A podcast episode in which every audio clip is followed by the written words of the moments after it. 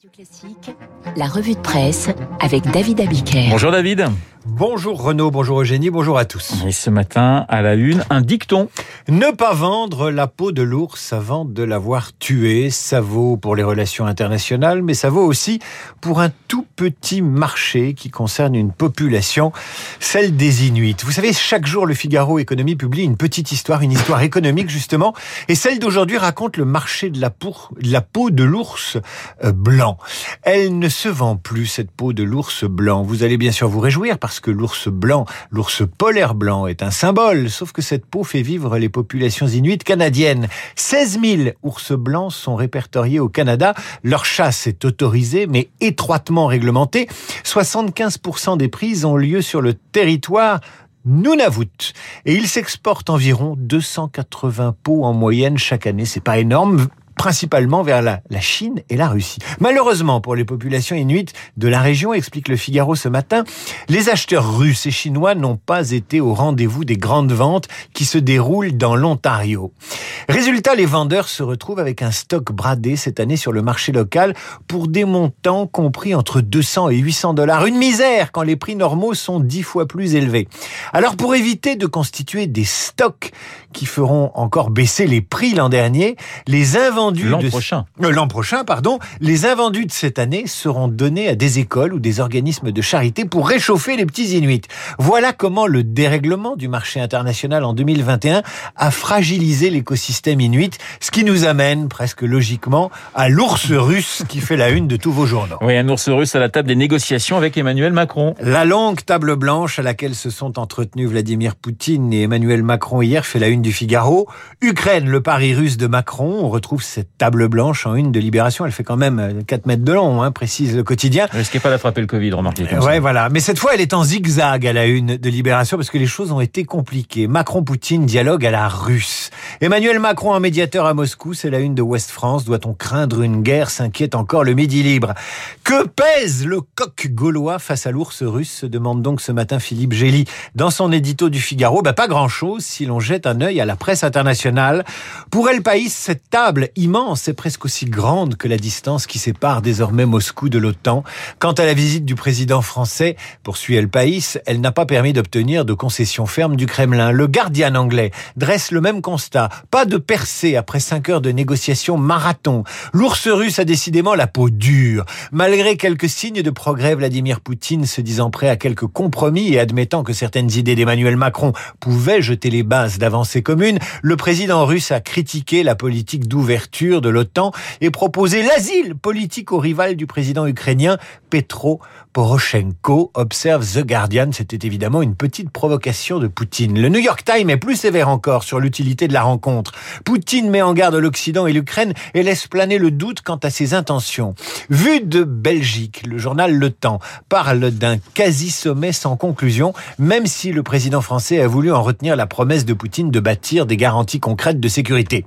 Bref, ce fut long, les résultats sont flous, mais la tournée diplomatique d'Emmanuel Macron n'est pas terminée, elle passe par Kiev et Berlin. Le Midi Libre titre Doit-on redouter une guerre? Point d'interrogation. Nous le citons non pas pour vous inquiéter ou vous alarmer, mais seulement pour vous parler d'un concept assez inhabituel, la guerre hybride. C'est Libération qui vous explique ce matin comment la guerre hybride a déjà commencé en Ukraine, entre l'Ukraine et la Russie. Objectif, mettre à genoux l'adversaire sans utiliser des moyens conventionnels. La guerre hybride, c'est un cocktail, sans vodka, que la Russie administre à l'Ukraine depuis quelques semaines, depuis quelques mois, et qui mélange la diplomatie, l'énergie, l'économie, le cyber et l'information. Ça passe par des interférences économiques, par la corruption politique et même par l'église orthodoxe ukrainienne, puissant relais de l'influence russe dans le pays, observe la directrice du Centre pour les communications stratégiques et la sécurité de l'information du gouvernement ukrainien. Eh bien, ce qu'on appelait autrefois des ingérences sont devenus les ingrédients de cette guerre hybride. Lisez Libération ce matin, vous comprendrez que la Russie fait exactement ce que faisait et fait sans doute encore la CIA dans ses zones d'influence américaine et en Amérique du Sud.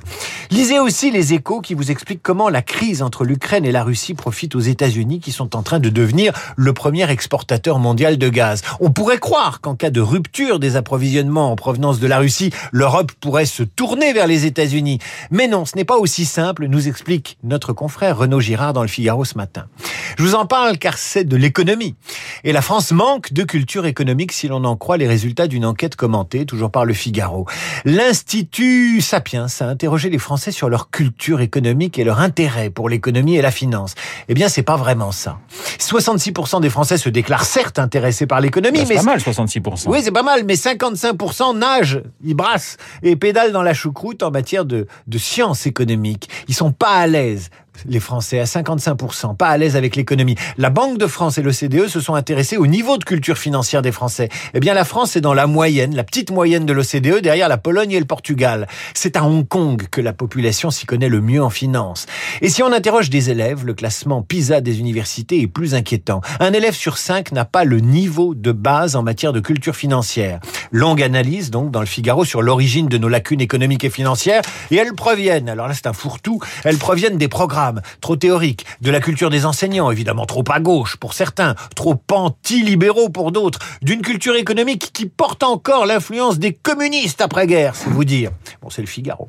Le problème, c'est que cette relation contrariée à l'économie complique les réformes dans leur mise en œuvre, nuit au dialogue social, provoque des obstacles à la croissance et empêche la France de mettre en œuvre son potentiel d'innovation. Et voilà qui nous emmène au retour des maths pour tous, hein, pour tous les élèves en première et en terminale. Tous vos journaux reviennent ce matin sur l'hypothèse d'un retour des maths dans le tronc commun du lycée, hypothèse avancée par le ministre de l'Éducation nationale dimanche soir à la télévision. C'est devenu une affaire politique, explique Cécile Cornudet dans Les Échos. Pour de nombreux politiques, il en va de l'avenir du pays. Jérôme Dupuis, dans son édito de La Croix, explique qu'avec la réforme entrée en vigueur en 2019, seuls 37% des élèves sont désormais exposés à l'enseignement des maths. J'adore cette expression. Il est exposé à l'enseignement un peu comme on s'expose au soleil.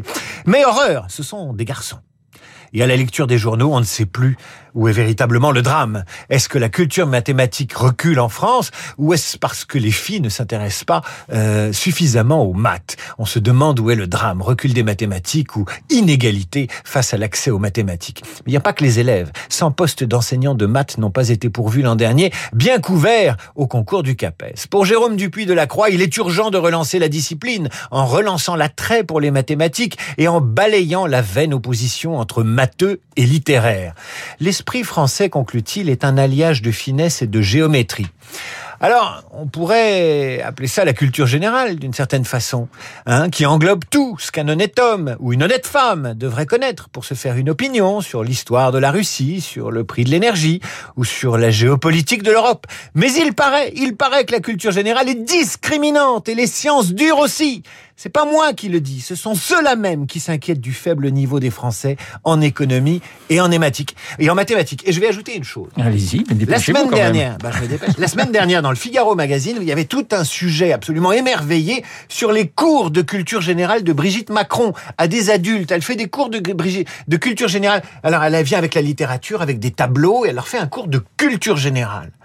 Et ben pendant ce temps-là, son mari, qu'est-ce qu'il fait? Il laisse euh, supprimer la culture générale des concours d'entrée à Sciences Po et à l'ENA comme si la culture générale était un péché. Là, il y a peut-être une contradiction entre Brigitte et Emmanuel. Voilà les contradictions du couple Macron mises en lumière ce matin par David Abiker dans sa revue de presse. Tout de suite, merci David.